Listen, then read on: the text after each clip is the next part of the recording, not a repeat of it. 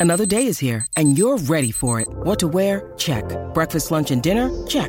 Planning for what's next and how to save for it? That's where Bank of America can help. For your financial to dos, Bank of America has experts ready to help get you closer to your goals. Get started at one of our local financial centers or 24-7 in our mobile banking app. Find a location near you at bankofamerica.com slash talk to us. What would you like the power to do? Mobile banking requires downloading the app and is only available for select devices. Message and data rates may apply. Bank of America and a member FDIC.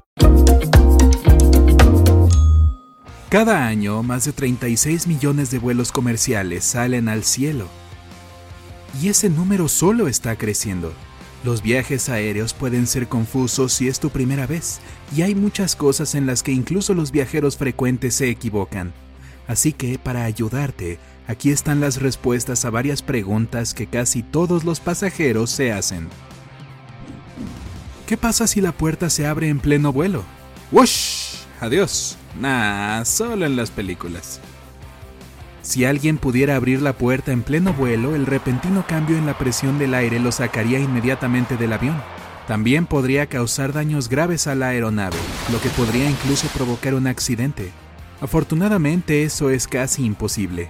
Las puertas de un avión se abren hacia adentro, mientras que la presión de la cabina las empuja hacia afuera. La diferencia entre la presión interna y externa hace imposible que la puerta se abra. ¿Cuáles son las reglas para los dispositivos electrónicos? Érase una vez que no podías usar ningún dispositivo electrónico durante un vuelo, pero ese ya no es el caso. La mayoría de las aerolíneas te permiten utilizar dispositivos pequeños siempre que estén en modo avión. Las computadoras portátiles deben guardarse durante el despegue o el aterrizaje, pero generalmente se permiten las tablets, los teléfonos y otros dispositivos portátiles. Solo recuerda que el dispositivo debe estar sostenido. Puede ser por tu mano o en tu bolsillo, pero no puede estar en tu regazo o en la bandeja de mesa. ¿Por qué los asientos y las bandejas deben estar en posición vertical durante el despegue y el aterrizaje? Los aviones son uno de los modos de transporte más seguros que existen. Aún así, cuando ocurren accidentes, generalmente es durante el despegue o el aterrizaje. En caso de una emergencia, lo último que alguien necesita es quedarse atrapado en su asiento. Esta es también una de las razones por las cuales los dispositivos grandes como las computadoras portátiles no están permitidos durante esos momentos. Es demasiado probable que terminen en el piso y hagan tropezar a la gente. ¿Son seguros los aviones más antiguos? Vejestorio. ¿A quién le dices eso, pequeño mocoso? Probablemente todavía no sigas usando una computadora portátil de 1999 y tu computadora no esté volando a una velocidad cercana al sonido. Afortunadamente los aviones tienen una vida útil mucho más larga que las computadoras. Hay aviones de principios de la década de 1970 que todavía están bien. Es posible que no puedan mantenerse al día en términos de velocidad y eficiencia de combustible, When you need mealtime inspiration, it's worth shopping Kroger, where you'll find over 30,000 mouth-watering choices that excite your inner foodie. And no matter what tasty choice you make, you'll enjoy our everyday low prices, plus extra ways to save, like digital coupons worth over $600 each week. You can also save up to $1 off per gallon at the pump with fuel points. More savings and more inspiring flavors make shopping Kroger worth it every time. Kroger, fresh for everyone. Fuel restrictions apply. Pero los aviones más antiguos no son menos seguros que los homólogos modernos. Y aquí hay un dato bono. El avión más antiguo que aún está oficialmente en servicio es un Boeing KC-135 Stratotanker, que se ha utilizado para repostar en el aire desde 1957. ¿Por qué los aviones vuelan tan alto? La mayoría de los aviones comerciales vuelan a una altitud de alrededor de 11.000 metros, Técnicamente no necesitan estar tan alto, pero esa altitud brinda la mejor velocidad y eficiencia. El aire se vuelve más delgado en altitudes más altas, lo que significa menos resistencia al viento pero menos elevación. Para la mayoría de las aeronaves comerciales, el área entre 9100 y 12000 metros es el punto ideal donde los factores se equilibran. ¿Por qué las persianas deben estar abiertas durante el aterrizaje? Puede parecer extraño que a la tripulación de vuelo le importe si las persianas están arriba o abajo. Suena bastante sospechoso para mí. En realidad, la razón principal es que los ojos de los pasajeros pueden adaptarse a la luz exterior.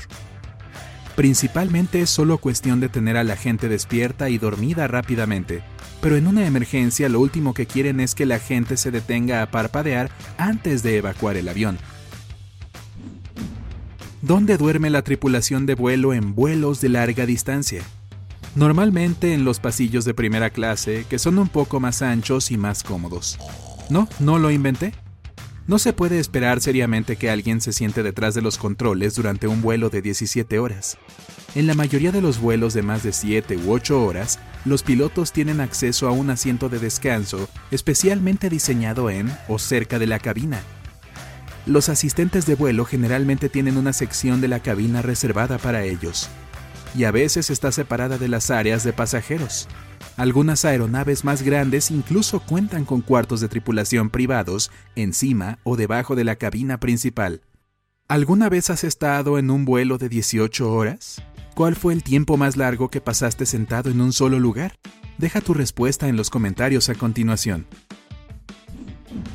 ¿Qué significan los números en las pistas del aeropuerto? No, no es el número de percances por pista. ¿Alguna vez has notado los números al final de la pista? En realidad se utilizan para mostrarle al piloto en qué dirección está mirando el avión. Por ejemplo, el número 36 es una forma corta para el rumbo de 360 grados, o hacia el norte. Junto con los números, las letras R y L indican si la pista más cercana está a la izquierda o a la derecha. ¿Qué son las luces de colores en las alas? Las luces en las puntas de las alas de un avión se llaman luces de posición o luces de navegación y se utilizan en tiempos de visibilidad reducida. Ayudan a los aviones a verse en la oscuridad y también pueden decirles a los pilotos en qué dirección viaja un avión. La luz roja marca la punta del ala izquierda mientras la luz verde está a la derecha. La tercera luz es blanca y se encuentra en o cerca de la cola. ¿Qué causa los senderos blancos que los aviones dejan en el cielo? Las estelas de vapor se confunden fácilmente con el escape del motor, pero la mayoría no son más que vapor de agua. Durante un vuelo, la humedad del aire se acumula en los motores antes de ser ventilada con el escape. El aire caliente y húmedo que sale de los motores se mezcla con el aire helado y seco que se encuentra a gran altura, lo que resulta en largas y delgadas líneas de vapor. La humedad determina cuándo se forman las estelas y cuánto tiempo permanecen visibles. ¿Qué significa cuando la tripulación se le agota el tiempo? ¿Se han portado mal y tienen que sentarse en un rincón? No. Según las regulaciones, los pilotos no pueden estar de servicio por más de 14 horas a la vez. Y no deben estar en los controles por más de 9. Tiempo agotado se refiere a cuando la tripulación ha trabajado durante la cantidad máxima de horas. Esto es principalmente un problema de seguridad, por lo que se toma muy en serio. Afortunadamente la mayoría de las aerolíneas tienen cuidado de programar turnos en torno a estos requisitos. ¿Qué sucede con los artículos confiscados por seguridad antes de abordar? Oye, ¿te gustaría ver qué hay en mi garaje? No, en realidad no es así. Si te encuentran un artículo prohibido, la seguridad generalmente te permitirá salir para ponerlo en tu automóvil. La mayoría de los aeropuertos también te darán la opción de guardarlo en tu equipaje despachado. Si te estás quedando sin tiempo para abordar tu vuelo, puedes pedirles que lo mantengan en objetos perdidos y encontrados hasta que regreses. Pero ten cuidado ya que no siempre es fácil recuperar tu propiedad. Y antes de irnos, aquí hay otro dato de bono. Uno de los elementos más comunes que se olvidan en el aeropuerto son las computadoras portátiles. Verás, las computadoras portátiles deben sacarse de su estuche de transporte para su inspección, y es increíblemente común que los pasajeros olviden su computadora y se vayan con una funda vacía. El Aeropuerto Internacional de Denver una vez recolectó una pila de 95 computadoras portátiles en un solo mes. ¡Wow! Oye, si aprendiste algo nuevo hoy, dale un me gusta al video y compártelo con tus amigos. Y aquí hay otros videos increíbles que creo que disfrutarás. Solo haz clic en el de la izquierda o el de la derecha y mantente en el lado genial de la vida.